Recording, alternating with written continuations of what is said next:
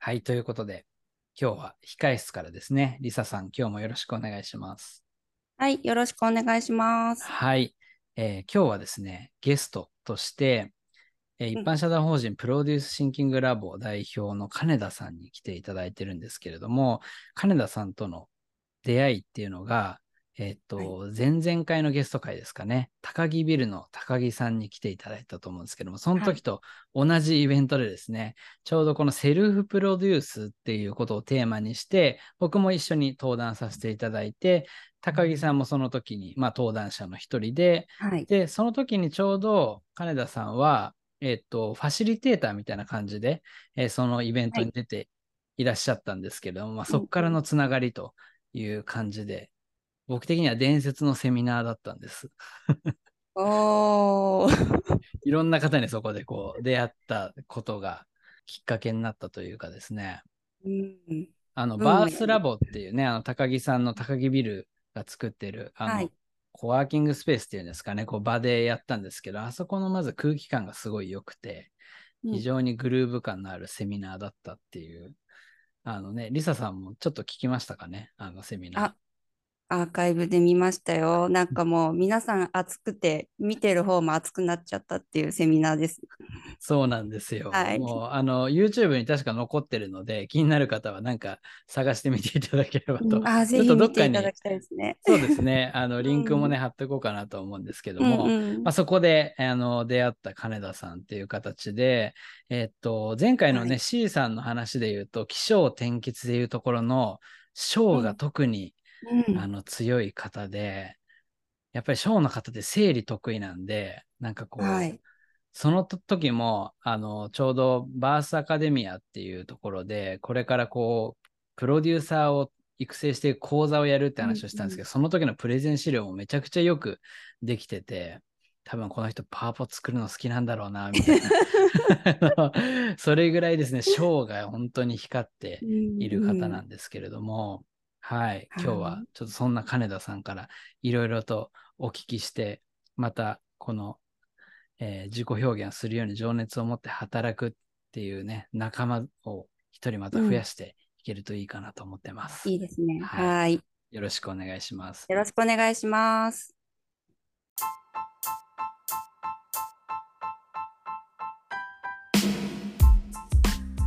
働き方ラジオ始まります。働き方エヴァンジェリストの田中健志郎です。このラジオは誰もが自己表現をするように情熱を持って働く、そんな世界を目指す仲間づくりをしていくポッドキャスト番組になります。皆さん自己表現していますか？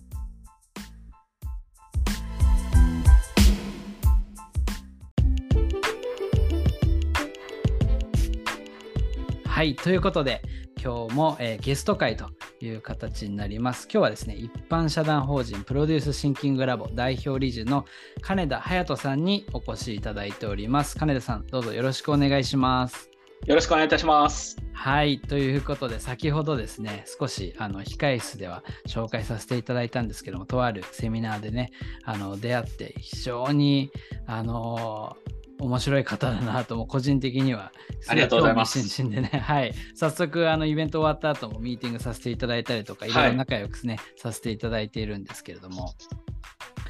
まあ、あの金田さんはですね、本当にこのいろんな活動をですね、あのまあ、やられていて、基本的にはやっぱり小的なところでこういろんなプロジェクトにかかってる方かなとは思うんですけれども、まあ、ご自身のプロデュースシンキングラボの他にもチームエナジーという会社の、えー取締役をやられていたりとか、あとは、えーいろんなところでこう講演活動とかあのこう教育に関わるようなところもやっていたりあとちょっと面白いところだと、えっと、渋沢栄一政策アドバイザーっていう肩書きをお持ちでそれでこう深谷市っていうねあの渋沢栄一のあの出身地ではあると思うんですけどもそちらのあの活動にも携わられたりとか、まあ、いろんな活動をしている方になります。はい金田さんこんな感じで紹介よろしかったでしょうか？はい、完璧でございます。ありがとうございます。はい、ありがとうございます。まあ、そうですね、ちょっといろいろとですね、もう気になることは盛りだくさんっていう感じなんですけれども、まあ、ちょっと自己紹介も兼ねてですね、このプロデュースシンキングラボっていうところで今何をしようとしてるのかみたいなところをまず教えていただいてもよろしいですか？はい。えー、金田隼人と申します。えー、プロデュースシンキングラボではですね、えー、1億総プロデューサー社会の実現ということを謳って活動しています。今のあの現代社会において言うと、プロジェクト型経済活動っていうのが、まあ、主になってきていると思っていまして、まあ、そういった中で、まあ、今までは企業がとか資本を持っている人が新しい価値を創出できたっていう時代だったと思うんですけれども誰もがあの年齢も問わず経験も問わず資本力も問わず自分でやりたいことを実現していける、まあ、いわばプロジェクトを起こしていける。そんな時代になってきたと思っていまして、まあ、その一番こうエッセンシャルな必要不可欠なところにプロデュース能力っていうのがあるんではないか。そういうふうに考えましてまあ、あの今までの活動とか、えー、取り組みをこう体系化していく中で、まあ、プロデュースシンキングまたはプロデュース思考というものを自分なりに、えー、体系化して、えー、教育活動や実践の中で伴走しながら、えやっていくということをですね取り組んでいた中で、まあ、これを実質教育機関を作っていこうとかですねさまざまな企業との研究会を作っていこうとかですねまたあの学校教育の現場に、えー、落とし込んでいこうとかですね、そういったあのいろいろなお声がけをいただきまして、この度一般社団法人プロデューシンキングラボという形で設立するに至りました。なるほど、ありがとうございます。やっぱりこの背景にはやっぱり時代の変化があるっていうところで、まあ、その先ほどプロジェクト型になっていくっていう話もされてたと思うんですけどこの辺りもうちょっと詳しく聞いてみてもいいですか？はい、はい、組織の形としてこれまでピラミッド型の組織の型っていうのが日本社会特に根強かったと思います。まあ、社長がこう、まあ、ピラミッドの上にいて、ね、こう階層構造になってるみたいな感じですね。そうですね。はい。今ももちろんピラミッド型の組織っていうのは多くありますし、はい、決して否定するものではないんですけれども、新しい価値を創出するっていう観点で言うと、今、少数精鋭でチームを作り、しかも同じ会社内とか、同じ組織内とかだけではなく、さまざまな最適なメンバーをリソースとして調達して、えー、価値を作っていく、まあ、いわばプロジェクトを通じて価値を作っていく。でそれを、まあ、組織として、または会社として考えたときに、その価値の種をこう大きくしていくときに組織が動いていく、連動していく、そしてスケールさせていくっていう、今までの形と逆流化してるというふうに考えていまして。なるほど、なるほど。ちっちゃいプロジェクトがなんか先にあったり、はい、個人の意思とかが、そのスモールチームの意思とかが先にあって、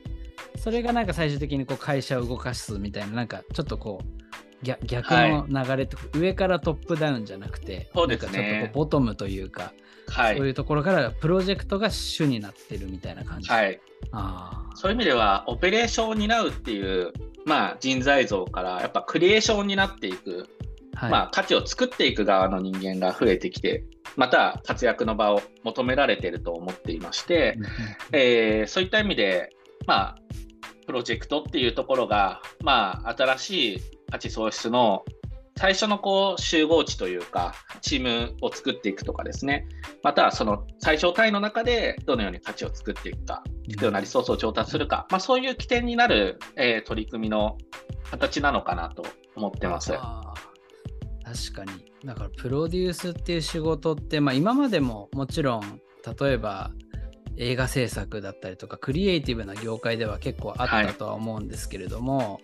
なんか本当にそういう一部の人たちだけがするっていうわけじゃなくあとはまあ会社だったら本当に社長とかその役員陣がその事業をこうプロデュースするっていうことをやるだけだったのがもうよりももうちょっとこう一般というか本当に一人一人がその力を持っていかなきゃいけない時代になってきてるっていうところなんですかね。おっしゃる通りですね。あの、すべての人に何かしらの価値の種はあると思いますし、それを自分の中で気づけているか、で気づけていれば自分一人でなかなか形にできなくても誰かと共感共鳴し合ってプロジェクトを起こしていくこともできるし、はい、また自分の価値の種をもとに、えー、企業にプレゼンしていくこともできるし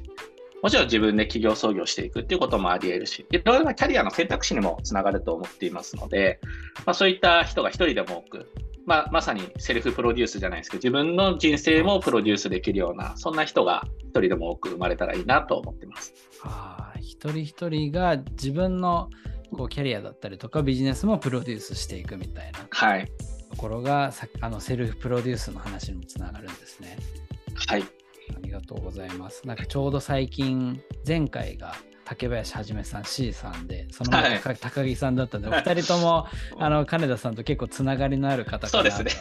思うんですけど、そうですよね。結構のお二人の話ともめちゃくちゃつながるので、このタイミングで金田さんゲスト会ばっちりだったなと思ってるよかったです。そうですよね。はい、だから C さんの話で言うと起承転結でいうところの、はい、やっぱり起承の部分がよりプロデューサーっていう金田さんのあの概念にはど近くなってくるんですかね。そうですね。主にあのまさに C さんがあの歌ってらっしゃる起承転結のところの、はい、木の部分はやはり起業家の木でもあるし何か起こしていく思いを持っている人だと思いますので、えーはい、私のような人間はそういう人と一緒にこう立ち上げていくとうまくいくんですね。やっぱりそういう思いを持ってる何か自分の中での情熱がある強い課題意識がある何かしらのテーマがあるっていう人と一緒に取り組ませていただくと概念化していくとかコンセプトにまとめていくとか人を巻き込める状態にしていくとか、はいはい、そういったところを得意としてる私としては、まあ、すごくプロジェクト冥利に尽きると言いますか、うん。まあ、高木さんはまさに木の人でもあると思いますし。そうですよね。いやもうめちゃくちゃ木ですよね、はい、話して一瞬で分かりました、はい、非常に心地の良いプロジェクトバースラボの立ち上げ時とかご一緒させていただいて、えー、実感してますね。なるほど。なので、高木社長が木で、金田さんが小みたいな感じで、こう2人で気象をまず回して、転結につなげていくみたいな。のがすごかっこよく言えばそうですねもちろんいろんな人の関わりの中でなんですけれども、うんうん、あの高木さんやっぱり思いが強い方ではい、でビジョンも明確で資産も高い方でで、ね、しかもあの不動産としての価値っていうのをしっかりと捉えていらっしゃる方だからこそそれを言語化していく、はい、えー、または第三者に伝えていくときに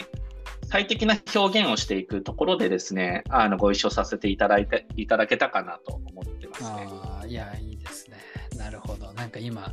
お二人がやってるのをこうちょっと想像できました。なんか高木ビルのあの組織図を書こうと思った時にピラミッド型で書こうと思ったら書けなかったっていうのでなんかこうそこからこう島の地図を地図上になんかあの組織図を書くみたいなことをちょうど前回来た時におっしゃられてたんですけどまさにそれも先ほどのプロジェクト型の時代って話とも結構つながりそうですね。そうですね。あの、高木ビル、高木さんはじめですね、あの、やはり、業界内だけとか、内製化とか、自前主義みたいなところから、いい意味でこう脱却していく、多様なキャリアを持っている人、多様なスキルを持った人、多様な得意領域を持っている人が、一つのビジョンに向かっていく、まあ、そういうプロジェクトこそ、新しい価値が生まれやすいんじゃないかなと思っていまして、まあ、それがあのバースではあの実践されてるんじゃないかなと思いますね。いや、本当そうですよ。そこの、なんて言うんですかね、プロジェクト型になった時に、やっぱり一番最初にじゃあそのプロジェクトやろうっていうこう原動力みたいになるのは、何でしょう今までの考え方で言うとやっぱりこう会社の売上目標があってそれを達成するためにこういうプロジェクトが必要だっていう風になってたと思うんですけどもまあもちろん今でもそういうパターンも全然あると思うんですけどもそこのこう原動力って何になってくるんだと思いますか？自分自身の人生どう歩みたいかっていうことに結果的には帰結するんじゃないかなと思っていまして、あのまあ、過去、現在、未来だけの話で言い切れないですけれども、はい、これまではやはり売り上げを上げていくとか、稼ぐっていうことに一番重きを置いてきたと思うんですけれども、はい、まあ、最近、えー、渋沢栄一さんにあの結構フォーカス当たってると思うんですけど、時代的に。来年1万円札になるとか。はい。まあ、やっぱり 働き方っていうところに今着目されていて、それは単にライフワークバランスとかっていう話だけじゃなくて、自分自身の働く姿勢とか企業として働いた先にどういう価値を作っていくかとか、まあ、ESG 経営とか言われてますけども、はいはいはい、働くこと企業活動することにも社会的責任があるよっていうことが改めてああの注目されてきているのかなと、そこは問われているのかなと思いますし、はい、さらにそれを突き詰めていった結果、もっと言えば企業がどうありたいのか、どうあるのか、あまたは個人がどう生きていくのかっていう生き方にやっぱ帰結していくと。なんで稼ぎ方、働き方、生き方っていう風にどんどんどんどん本質に今近づいていってるんじゃないかなと思っています。はい、そこを問い続ける、そしてそれを表現し続けるっていうことが何より楽しいですし、何より自分の人生をまっすぐ歩んでいくことにつながるんじゃないかなと思いますね。いやもうなんか今日の結論が出そうなんですけど。あの本当に僕が今日々あの考えてることをさすがショーという感じでなんかしっかり言語化してくださったなと。あの今裏で控室でリサさんもうんうんと。あのうなずいてると思うんですけど。そうですね。確かに。あの本当にやっぱりだってパーパス経営とか ESG 経営とかってこう企業が社会とこう本当の意味でつながっていく中でそのメンバーとかその会社に関わる一人一人もなんか社会と接続してそこに対して自分がどう、まあ、役に立ったりとか貢献していきたいのかみたいなことをこう自分の言葉でこう語れる人が増えていくっていうのがなんかこれからの時代必要になってくるしだからこその自分の生き方っていうものともすごく向き合わなきゃいけないなと最近まさに思っていてはい。なるほど。そこがやっぱりプロデュース思考がより重要視されていくところともつながっていくっていう感じなんですね。そうですね。一般論で見ると思考法なのでどうしてもこうスキルとか、ね、一つの方法論にどうしても注目されてしまう。で、はい、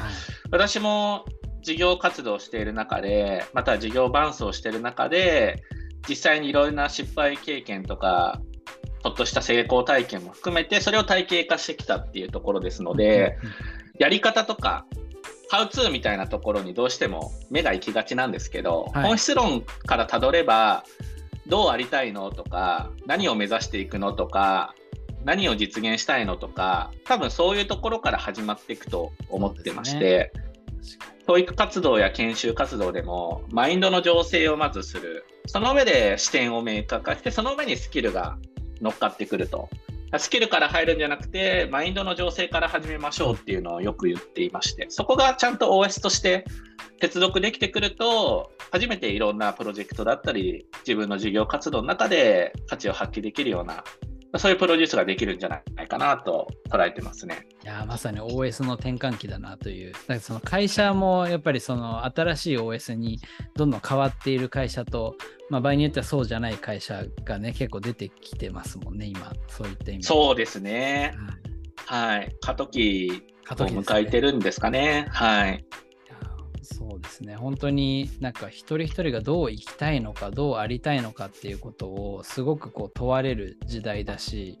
まあ、ある意味プロデューサーっていう昔からある仕事っていうのはなんかそれを求められてこうやってきた人たちだと思うんですけどそれがこうよりみんなに求められているっていう時代なのかなって。でももなんか求められてるっていうとちょっとなんか義務っぽいですけどめちゃくちゃなんか人間らしいというかあ自分がどう生きたいか考えて表現していいんだって、はい、なんかめっちゃハッピーじゃんとも最近思うんですよね。そうですね、はい、なんか選択肢がいっぱいあるようで実はなんか自分にもなんかこう落とし込んだ時に選択肢全然少ないじゃんっていう状態が多いと思うんですね一般論として。はい、はいでも、それだけ選択肢が世の中にありふれてて、先人たちがいて、モデル、ロールモデルがいて、そんな中でも自分の生き方とか、自分何したいのが見えない人が多いっていうのは、これやっぱり答えを求めるんじゃなくて、やっぱ問いを持ち続けなきゃいけないってことだと思うんですね。そうねはい、そういう問いを常に、本質的問いをどうあの立て続けられるかっていうのはすごく大事な、これから生きていく上でのあのポイントだと思いますし、やっぱテクノロジーも進化して、簡単にチャット GPT とかで答えは得られるというか、一般論的な回答は得られるので、ね、正解的なものですよね。それもやっぱり問いのスキルなんじゃないかなと思うんですよね、はい、大事なのは。はい、そこを常に私も問いを立てるための問いを立て続けて、いろんな人の成長に寄与できたらいいなと思ってますね。なるほど。問いを立てるための問い。やっぱそ問問うてくれる人がめちゃくちゃ大事ですよね、この時代。はい。ちなみにちょっと聞いてみたいんですけども、その、金田さんがこれからプロデュース思考の時代だってこう思ったなんか原体験というか、はい。とかなんか内なる思いみたいなものとか、そういうのって何かあるんですか？一つは、あの、私のまさにロールモデルなんですけど、渋沢栄一さんの影響が大きいです。はい、そこもつながってるんですね。はい、渋沢栄一さん。あ、もうめっちゃ聞いてみたいです。はい。はい、あの、生まれ故郷が埼玉県深谷市というところで、深谷のに生まれ育った小学生は、渋沢栄一に絶対小学生小学校教育の時に触れるんですよね。ああ、そうなんですね。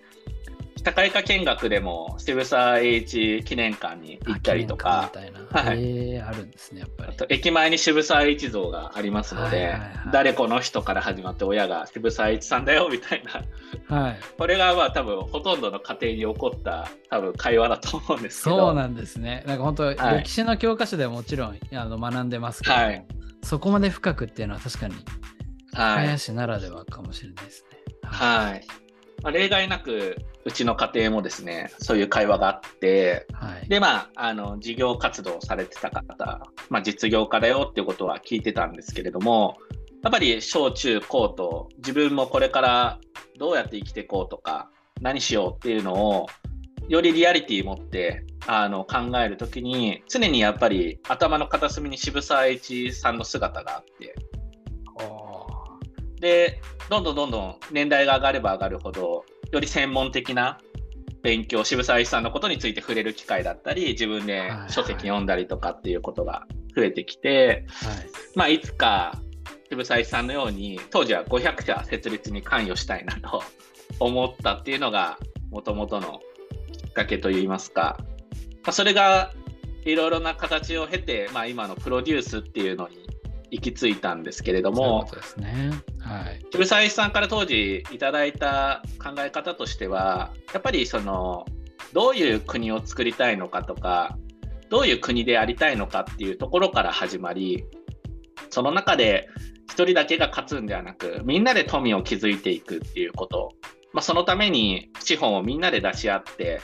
えーまあ、合本主義って考え方なんですけれども、それぞれに、えー、回答があるような形で、資本が資本でみんなが富を、えー、分配されるような仕組みを作っていこう。そのために事業構想をしていきましょう。何が社会で必要なのか、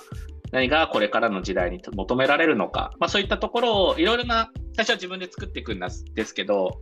どんどんどんどんそういうアイデアを持ってる人、思いを持った人に、晩年渋沢さんは毎日のようにご自宅に人を招いてプレゼンを受けてこれやってみようっていうことで事業の相談に乗ったりとか会社設立の相談に乗るっていうことを繰り返して、まあ、500社の設立に結果的に関与するということをされてきた人生で、まあ、とても一人の人生では思えないぐらいの濃密さと功績があるんですけれども、まあ、そういう人生観に若い頃から触れられたっていうのは結構大きくてそれを現代風に言えばまあ、実業家とも言えるんですけど、私の生き方的にはこうプロデュースをし、思いを持った人で才能があるけれども、なかなか日の目を浴びてない人に一緒になって伴走しながら価値を作っていく、そういう歩みをしていくような人生を、まあ、やっていきたいなと、まあ、そういうふうに思ってですね、プロデュースっていうのに26歳の時ですかね、自分の中でバチッとはまったっていうところが大きいですね。いやでも本当に小学校の時に金田さんと渋沢栄一をつなげた小学校のね 仕組みが本当にありがとうって感じですね。はい。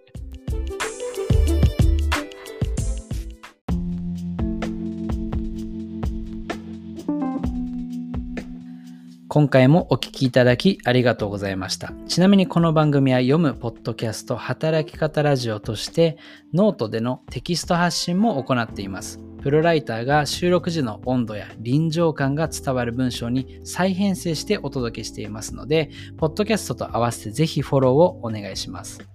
番組への感想は、ハッシュタグ働き方ラジオで投稿いただけると嬉しいです。それではまた来週お会いしましょう。さようなら。